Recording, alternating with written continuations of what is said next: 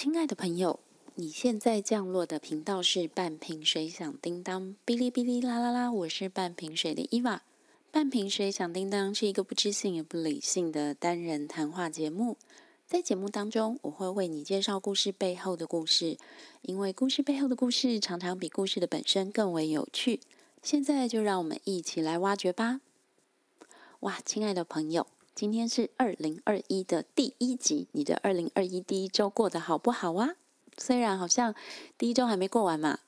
那在台北的朋友，我相信你们应该跟我一样吧，就觉得今年这个年怎么一开始就又湿又冷的？当然有几天有阳光啦，可是我们从十一月底到现在，我们看到阳光的几率真的不大。我看到我南部的朋友常常在打卡，啊就是晒他们的户外活动，然后都有太阳，觉得哇超羡慕的。不知道你会不会这样子？像我如果一阵子没有看到阳光，我常常就会觉得啊，有阳光那是一件好遥远的事情，已经快要忘记有太阳是什么感觉了。哎，你们会吗？我是会有一点啦。那我觉得在这种漫长的冬天。虽然在台湾讲什么漫长的冬天有一点过分，因为我们其实不管怎么样呢，我们的日照时间夏天跟冬天的差异没有这么大，可是冬天还是蛮容易让人家忧郁的。尤其是说，如果你晚上啊，或者是你假日的空闲时间，我不知道各位朋友你是怎么样去安排你的假日时间，你总是会有一些时间是需要你去度过的吧。我不要说打发，用打发的感觉很奇怪。就是你要怎么去度过这些剩余的时间哦？当然，我觉得一定会有一些健康的活动嘛。我的健康的活动不是说像运动这一种，而是说你可能会看书哦，你可能会去嗯学习一些你想学习的东西。我觉得这样真的超级好，但还是会有多余的时间吧。或者是说，你就是想要放空的时间，你是怎么度过的呢？现代人很幸福啊，可以上网。嗯，可以看电视。不管怎么样哦，你用这些方式，你可以知道外界发生了什么讯息啊。你可以跟别人聊天啊，即使你们可能彼此处在距离很远的地方，但是网络就可以拉近距离。所以我觉得网络很神奇，它可以让你就是都不出门，自己在家当一个孤岛。但是呢，又因为网络的连接，你这个孤岛显得就不是这么孤单了。我有时候会回想，就是在我小时候没有网络。然后那时候电视播映是有时间限制的，你们知道吗？就是在我很小的时候啊，电视不是像现在这样。我们先不要说有没有这么多台好了，那个时候的电视是在，我记得早上好像是十一点多开播吧，然后播到一点，他就会先收播，然后到下午五点再继续开播，然后播到晚上的十一二点吧。哎，你想想看，那那个下午的时间，小学生下午又不用上课，那个时候没有安亲班。然后呢，我妹妹跟我差很多岁，所以我小时候很长的时间是一个人下午在家，当然还有大人啦，但是没有同年龄的玩伴，所以那种漫长的下午没有电视可以看，我还蛮容易搞事的。我我印象还蛮深刻，当时的华视呢，它每个礼拜五下午会有一个举光原地，举光原地现在应该还有吧，就是。当时是做给那个阿兵哥看的嘛，然后他在礼拜五的下午，你看我记得很清楚，他的一点到三点会做这个举光原地这个节目，哇，所以每个礼拜五都很开心，因为可以看电视看到三点，再怎么样奇怪的题材或什么，我都可以把它看完。哦，这就是我对小时候时光的一些记忆。扯了那么多，还是要讲回我们现在在做的这本书。现在我们在做的这本书叫做《桂花巷》，它是台湾的乡土女作家萧丽红在民国六十六年所出版的一本属于台湾的乡土小说。那故事的时间背景呢，大概在台湾的日治时期哦，现在应该是走到了一九二零年前后。那么地点呢是在临时港。就是现在嘉义的东石，它的故事发生背景其实都在嘉义与台南的这个沿海一带的乡镇。好，那主角是替红，替红她是一个有断掌的女性，出身非常的贫穷，不过嫁入了大户人家，但是先生呢很早就过世了，所以替红一直在守寡。那故事线就走到替红的独生子惠池呢去日本读书，所以替红一个人跟着一大家子的佣人过日子。这个时候，他夫家的大伯就来探望他，然后劝他说：“哎，你如果……他也不好意思说觉得无聊啦。书上是说，你常会说你的胃不舒服，那你就抽抽鸦片来平这个胃气，就是这个肠胃的气哈，这是一个中医的说法。哇，夫家大伯做面子让你抽鸦片，这真的是蛮神奇的。我们先来讲一下鸦片好了，大家应该都知道鸦片吧？对吧？现在在台湾绝对是没有人在抽鸦片了啦。不过呢，它还是一个成瘾啊、沉浸哦，就是沉溺于什么东西的一个代表的名词。以前有个香水就叫做鸦片香水，不知道大家有没有听过？鸦片是从罂粟花里面提炼出来的。一开始它真的是药用，就是作为药来用的，可以止泻嘛、止痛。哎，你知道人就是潜力无限呐！发现在这个使用鸦片的过程之中，使用这个罂粟花提取提取物的过程之中，发现它的精妙之处，应该就是可以让人呃昏昏沉沉、开开心心的感受。我是没抽过，所以我不知道，但是。我看到的描述大概就是可以让人嗯乐而忘忧啊什么的，总之是让你的情绪非常的平和，但是又喜悦这样。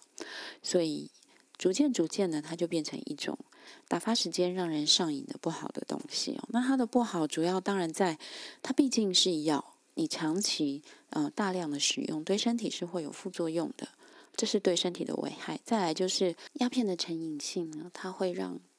就是上瘾的人不惜一切杀人越货啦，做尽伤天害理的事，也要弄到钱去买它。那越多人染上这样的瘾呢，这个鸦片的价格会越高。甚至在以前某些地区，哈，鸦片可以拿来当做货币通行使用。那我不知道大家以前对鸦片的印象是什么啦？我的印象就是它被描绘成说是一个强权国家，比如说英国，它就是描绘成说他们把这个。会损害人身体的东西卖到中国来，然后要来伤害中国的国力。嗯，我觉得这个描述在我的立场，我觉得一半对，一半不对。事实上啊，在英国卖中国鸦片之前呢，在唐朝，鸦片这个东西或者说罂粟，它就已经传入中国了。历朝历代都有吸食这个鸦片的记录。并不是说从呃道光年间呐，清朝末年才开始的，这是一部分。再来，我们要看一下为什么英国会大举的把鸦片出口到中国。它有个很重要的原因是，它为了平衡贸易逆差。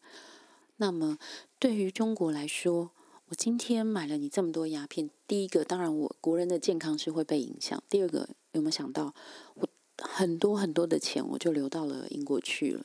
哦，这。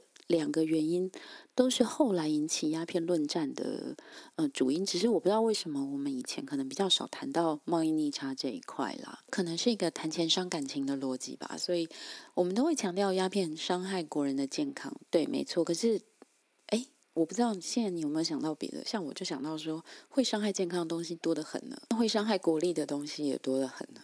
其实好像也不是只有鸦片这一项哦。不过我就是在讲到这一点，就是。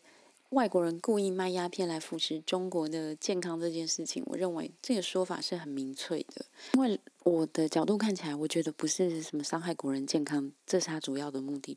重点就是这是个商品，这是要赚钱。只是我们把自己描写的哇，很受欺负这样，我觉得这个，反正我是认为有待商榷啦。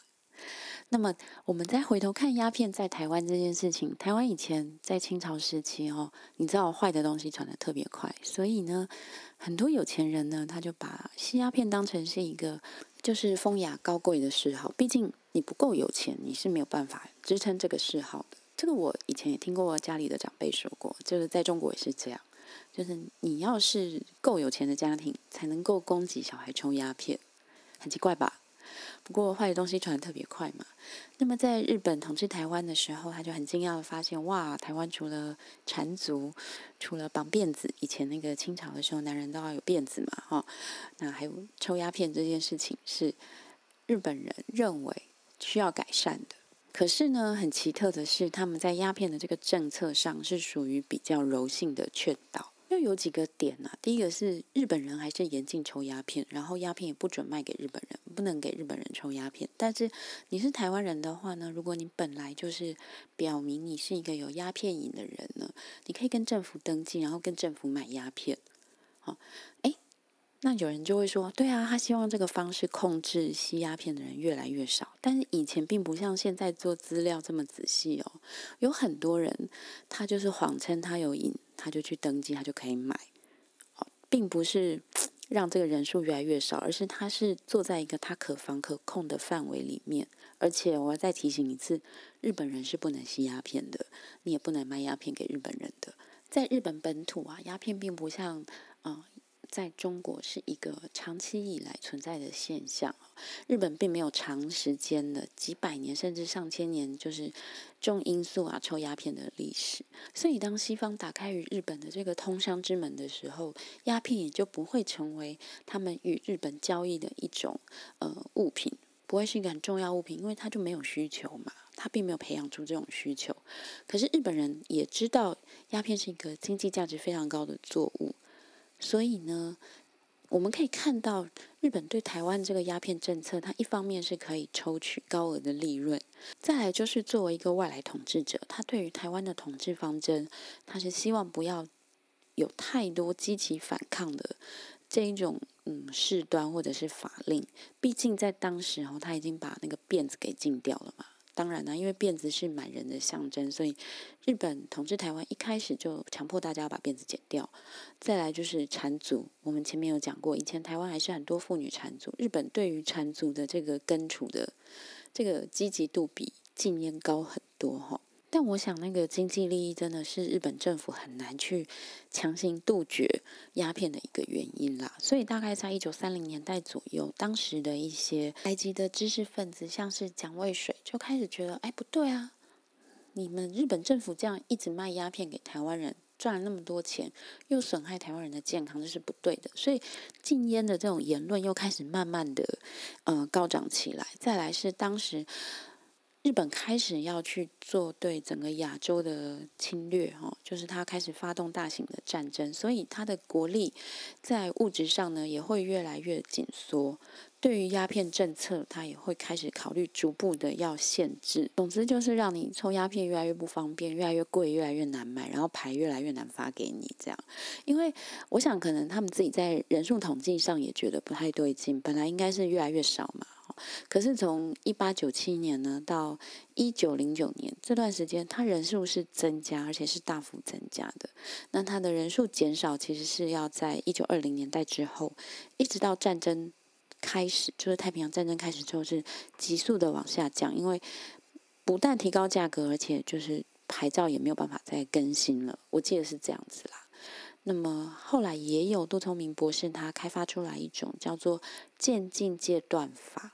好像是这样说吧，总之就不是那种把你绑起来啊，完全让你接触不到鸦片。它是用一些替代性的方式，逐步减轻你对这种嗯毒品的依赖。那么渐进阶段法这个逻辑，到现在在很多毒品戒除上还常常在使用它。不过讲回来，在天虹开始抽鸦片烟的这个时代哦，还没有就是什么禁烟论啊，大家可能。还没有去意识到这些事情，因为那个时候，一九一零年代、二零年代呢，台湾算是在一个相对比较稳定的环境哦，他被日本统治嘛，然后像 T 红在这样的大户人家里面，他是感觉不到外面的风向的。那 T 红又不识字，也不会去想到这件事情好不好，他只是觉得说，哇，呃，老人家长辈出面让我吸鸦片，这就名正言顺了吧？不过他自己马上就觉悟到为什么。嗯，他的这个夫家的大伯会来劝他吸鸦片，主要是我们前面讲他就一个人，对吧？他的儿子也不在身边，然后举目所见的这些都是佣人，跟他没有一点亲戚的关系，而且对他来说，这个陪伴也是有限的，因为主仆之分在以前是很严格的哈，所以他的大伯也是怕他无聊，你知道，尤其是提红那个时候大概就三四十岁吧。就是在文学上形容，就会说这样的人是什么如狼似虎。可是其实三四十岁在女人这个年纪，我觉得是一个非常刚好的年纪。她大概成熟到了一个阶段，然后又还没有步入老化。你可以说像是一个花朵，就是盛开绽放在最极致的时候。哦，结果她开始抽鸦片，也不是说不好啦，对啦，抽鸦片不好。可是的确，你去想他的生活，他每天就关在那个深宅大院里面。可以说他无所事事，但是你也可以说他被绑着，什么事也不能做。所以抽鸦片也许在当时的那个呃文化氛围，在那个社会环境之下，是一个很适合他打发时间的嗜好。那抽鸦片跟抽烟不一样，抽鸦片它是有一个全套的器具的。现在大家去 Google 应该都可以看到有灯啊，有那个烟管啊。那有钱人家会在这上面做很多的那种雕饰。装饰啦，不是雕饰，就是可能它的灯是上面镶嵌什么宝石啊，或者是什么用银子打造、用金子打造等等。哎，我觉得用金子打造有点沉，大概根本抬不动吧。好，不过这不是重点哦，重点就是鸦片烟呢，它在抽的时候它是有一个仪式的，它不是像香烟用打火机点了就可以，它必须把那个鸦片烟的那个烟饼。我们前面讲就是鸦片是罂粟提炼的嘛，那它提炼经过好多道工序之后，会成为一块一块的那种烟饼或者是烟土啦。你要把它放在这个灯的托盘上，用火去烤它，让它慢慢慢慢的释出这个香味，然后去用再用烟管去吸这个烟，这个叫做抽鸦片烟。哦，听起来就是有一点复杂吧。那么人会想要抽鸦片，第一个我就前面讲，他一定是生活有余裕嘛，哈，比较稍微富有的，然后再来是抽鸦片，就是会让你整个人昏昏沉沉、懒懒散散的。你自然而然，你去想，你又要用手去烧那个烟，以前没有打火机啊，你要去起火烧那个烟，然后又要再用那个烟管去吸那个烤出来的烟。哎，我光是用讲的就已经手忙脚乱了，何况是如果今天是一个人躺着要吸烟的时候，还要自己去搞这些事，不会觉得很麻烦吗？会吧？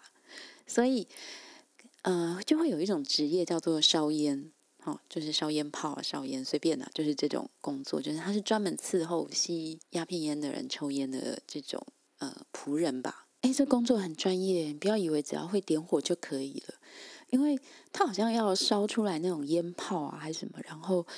他会判断这个烟土的品质，然后还有可能根据不同批次的这个 鸦片烟土哈，然后他要有不同的这个呃烧的时间。总之，这是个蛮专业的工作啦。那我知道在某些地区以前是有那种烟馆，就是你可以进去花钱抽烟的。那它里面都有专门这样服侍人抽烟的人。好那么听勇开始抽烟之后呢，他对于他身边这些仆人抽。就是烧烟的这个技术都非常的不满意，因为我前面讲过，你看我花了一些篇幅讲讲的就已经哩哩啦啦了，何况是他要实际去操作，并不是你就是随便学都会的，所以他就很不满意，他就觉得这样子很不方便，因为抽烟的人就是要图个方便哦。后来他家的这个嗯管家吧，就帮他找了一个烧烟的人。这就到了故事的另外一个高潮。我们前面很前面曾经讲过，应该是在薛丁山与樊梨花的那一集有讲过。T 红在少女时代曾经与他的同乡的一个呃少年郎两个人心心相印。虽然这个心心相印，他们连一句话都没讲过，就是彼此看到就知道心有所系啊，心系对方，就是这样的一个人。大家还记得吗？啊，如果不记得没关系，我现在就告诉你，他在少女时代曾经跟家乡的一一个少年郎哈有过一个眉来眼去的过往。那么帮他烧烟的这个人一走进来，他就呆住了，因为他看到的几乎就是那个少年郎的样子。当然不是说那个人先来帮他烧烟啊，就是说他的管家帮他找来的这个会烧烟的人呢，就长得跟他年轻时代这个暗恋的少年郎是一个模样。哎，很神奇吧？不过当然久了，他就知道不是一模一样，是一个神韵呐，或者是一些眉眼之间非常的相似。我们总是会看到一些长得有点相似的人吧？会吗？我自己是觉得哦，T 红因为长期守寡，然后生活真的太孤单了，所以一个年轻的男性进来，对他是很大的嗯影响。因为他的举目所及都是一些老人呐、熟人呐，而且都是下人。那这个烧烟的这个帮手从外面进来的时候，他是一个全新的人，又是一个带有阳刚气的男人哦。对于一个长期在闺阁里面独处的女子，是非常大、非常大的一个精神上、感官上的刺激。那么这一段呢，T 红也就蛮开心的。这个开心不是谈恋爱的那种开心，有点像是我们前面讲嘛，他现在大概就三四十岁这个年纪，他年纪大，但是又不到很大，而且前面就讲过，他真的相当的漂亮。这个年纪的女人，其实就是盛开到刚好的一个花朵哈。那么又遇到一个年轻的男性，这个男性又不是在他家当奴才当很多代的这一种。你知道以前的仆人有一种是，他从小到大都在这个家里面当佣人，自然而然他就会有那种唯唯诺诺的态度，因为这是他的习惯。可是这个烧烟的这个人，他叫杨春树哈，他并不是从小就在这个宅院里面长大的，自然而然在他对当家主母的应对进退里面，就少了一些唯唯诺诺，少了一些惧怕，多的是活泼。而且这种烧烟的人呢，他们算是手艺人，又长期的都在抽烟的人旁边去伺候这些人，所以我相信他们对于这个呃应对进退哈，去评断人的这个情绪是比。一般的佣人来的机灵的，一个年轻的男子哦，在这个大宅院里面，自然而然呢，也跟许多的这些丫鬟呐，哈，这些女佣人呐，有很多打情骂俏的小桥段。那跟 T 红之间的应对呢，也有一点点若即若离，因为 T 红毕竟就是这个家的主人，当家主母嘛，他不可能去讲一些很轻浮的话，也不可能就是。等于是降下他的身段去跟这个阳春树一应一答哦。不过两个人之间还是有一点张力的，尤其在我说这个伺候抽烟的人，他就是长期的在这个烟塔旁边服务，两个人是会有一种亲密感。后来一个很偶然的机缘，两个人就发生了关系。对于 T 红来说，这个关系发生的在意料之外，但是又好像在意料之内，因为他守寡真的很久了，而且他孤单很久了，他有一点像是。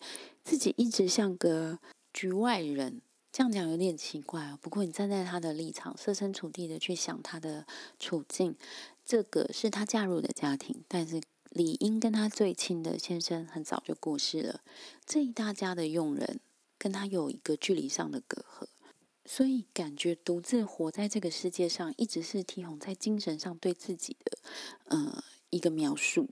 哦，可以这样说啦，就是他认一直是认为自己是孤单的活在这个世界上的，跟其他的人的连接都非常的薄弱。但是在这一次的，我们可以说是婚外情吗？其实以现在的角度看，也不是婚外情了吧？因为以现在的角度看，婚姻在配偶死亡之后，这个婚姻关系是终止的。不过在那个时代，就是寡妇偷情是非常可怕的事情。总之。对于 T 红来说，这一次的嗯偷情吗，算是他人生中少数有非常实际活着的感受的一件事情。不过麻烦就在哦，T 红其实那个时候也还没很老，我们就说三四十岁吧。所以这一次偷情带给他的影响，就是她怀孕了。哇塞，有没有？我那时候看觉得哇，走到她怀孕，觉得那她要怎么办呢？你知道以前的女人是没办法随便出门的，尤其像她这样裹小脚的寡妇，她自己也很烦恼，她每天也不知道该怎么办。她能够想到的方式都很难不惊动别人。你知道以前也没有什么西医啊，然后他们住在这个小的地方，要看医生也不方便，而且。毕竟她是个寡妇，她怎么能让人家知道她怀孕呢？在这个前思后想的过程之中，发生了一件很奇妙的事情，就是她的儿子突然从日本回来。这个时候，他儿子并没有放假，也没有什么一定要回来的原因，但是他儿子就回来了。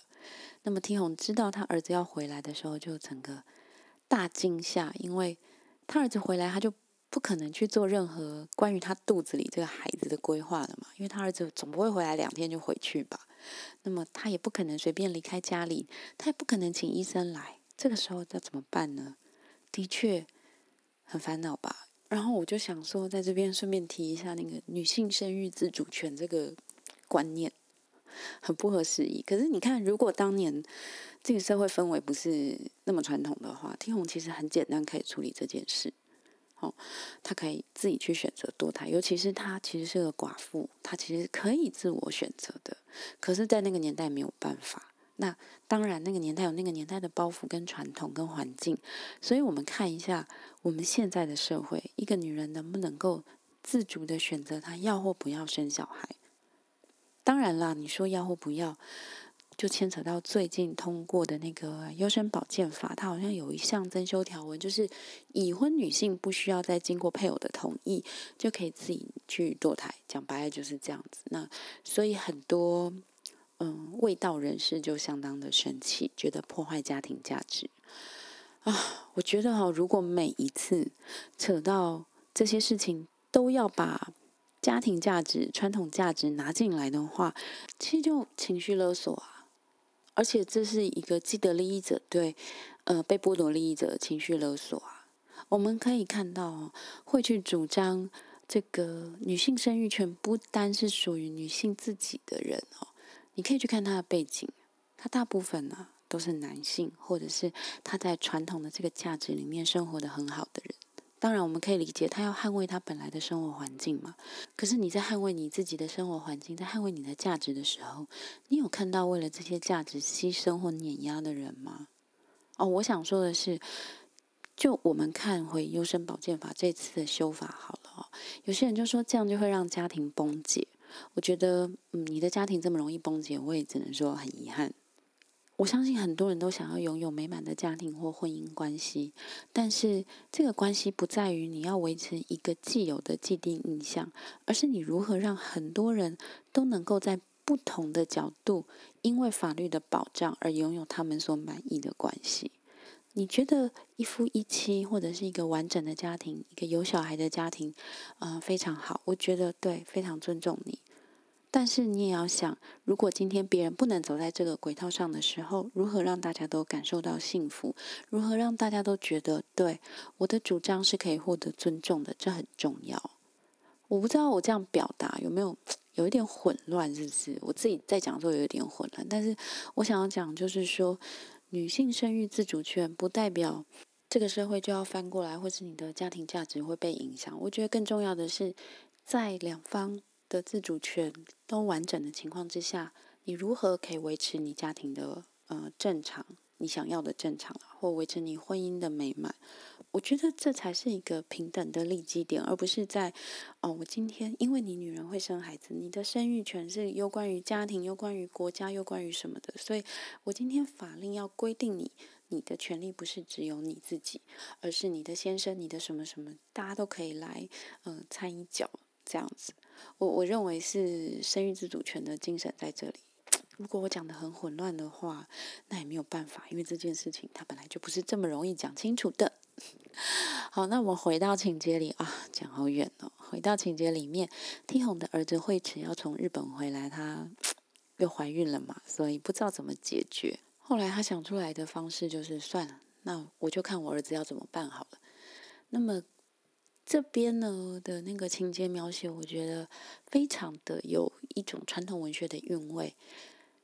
听红并没有对他的儿子明讲，他只是把他的肚子，因为那时候可能已经四五个月了，肚子已经有点大，他把他的肚子稍微的放开，他本来可能有用布大概缠住，就稍微的放开一点点。然后呢，他儿子就是对他行礼，因为回来就要先跟母亲请安嘛什么，然后行礼之后。他儿子就突然对他说：“我想要带你去日本游历一下。”哎，你们会不会觉得哇，好奇怪？为什么他突然说要带他去带自己的妈妈去日本？其实是在书里面描写哈，惠池就是他儿子在日本一直梦见妈妈挺个大肚子在对他哭诉。哇，这对于他来说真是太惊吓了，因为他知道他妈妈在守寡，可是他一直梦到，一直梦到，他心里就毛毛的。